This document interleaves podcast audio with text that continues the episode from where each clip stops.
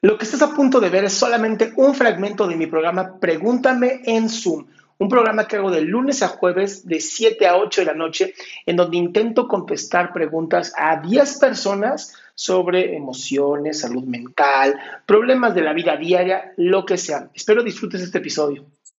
Yo tengo, eh, hace un mes, eh, terminé una relación que para mí fue muy tóxica eh, no terminó de la manera que, de una buena manera, pero tenía duda de, de que si es egoísta no permitir que te manipulen o que te o que te prohíban cosas porque mi relación empezó con un no te vistas así porque enseñas mucho, después pasó a ser a no le hables a tal persona, a no subas foto a Facebook, eh, si tú subes algo a Facebook, yo me enojo y vamos a tener problemas.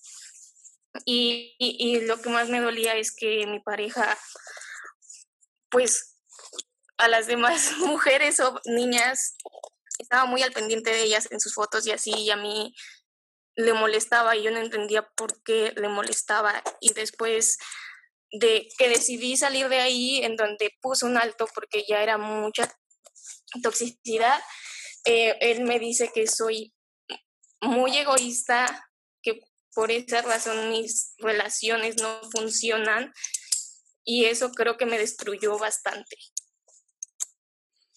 Ok, te lo pongo bien sencillo. ¿Sabes, ¿Sabes qué significa las siglas HDP?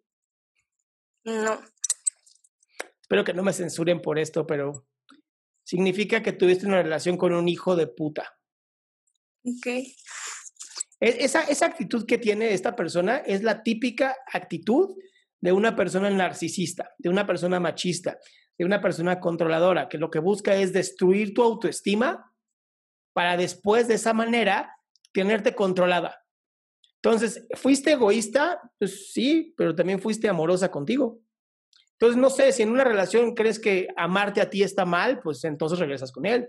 Pero si en una relación de pareja crees que es una relación de crecimiento, de amor, de, desarrollo personal, entonces te salvaste.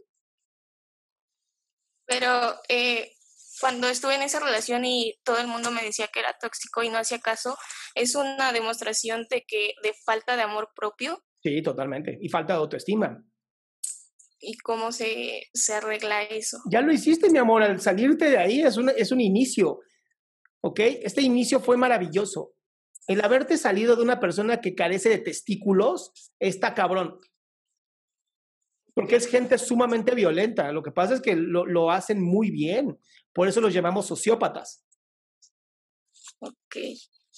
Entonces, ¿cómo empiezas ahora? Ahora, el, el trabajo ahorita es entender cómo fue que caíste en algo así y volver a ver la próxima vez que estés con alguien, si escuchas que la gente te dice, güey, ¿qué onda? No mames, súper tóxico, ¿qué pedo? Pues no digas, no, yo lo amo, me encanta que me joda la vida. No, y digas, a la chingada, bye.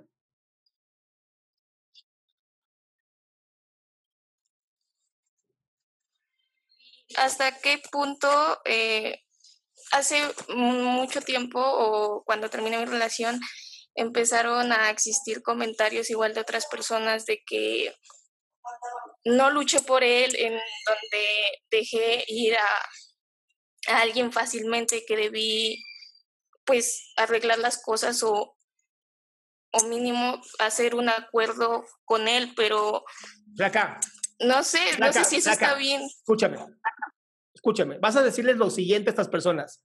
Si tanto te gusta, te lo regalo. Así.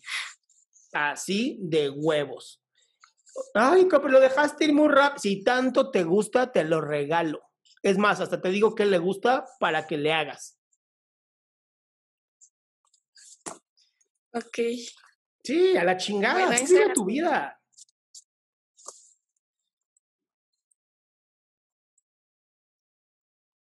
Bueno, eso era todo. Muchísimas gracias. Qué bueno que te quedaste hasta el final. Si quieres ser parte de este show, lo único que tienes que hacer es entrar a www.adriansalama.com y ser de las primeras 10 personas que hagan su pregunta en vivo.